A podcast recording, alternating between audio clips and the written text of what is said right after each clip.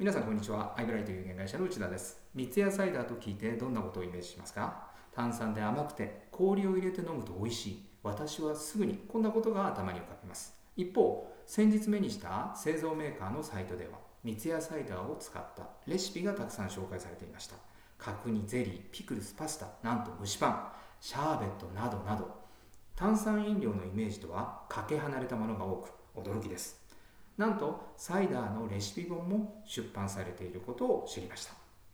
売る商品自体をアピールすることももちろん間違いではありませんが成熟している炭酸飲料の市場で戦う場合三ツ矢サイダーのようにレシピで差別化する方法も有効ではないでしょうか。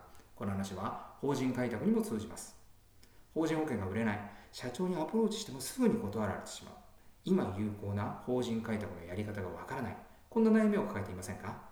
一方以前インタビューしたトップセールスは時代や社会の変化に左右されることなしに法人保険を売り続けています。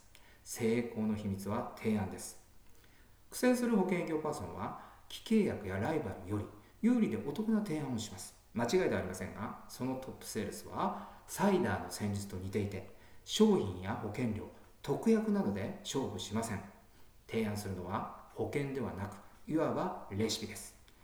例えば今後 AI や人口減少少子高齢化などの影響で未来が大きく変化することは確実ですがそのトップセールスは変化する未来への対処対策のレシピを社長に提案するのです。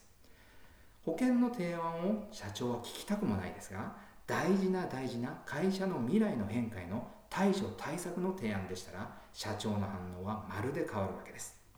レシピの素材の一つとして保険が入っている。と表現していいでしょう。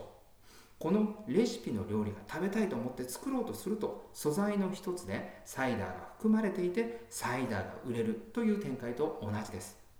単にいい保険を提案するだけで成果が出た時代は終わりました。今社長に提案すべきは保険ではなくレシピです。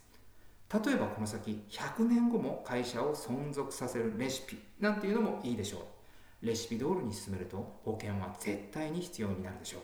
さああなたなりのレシピを考えてみてください。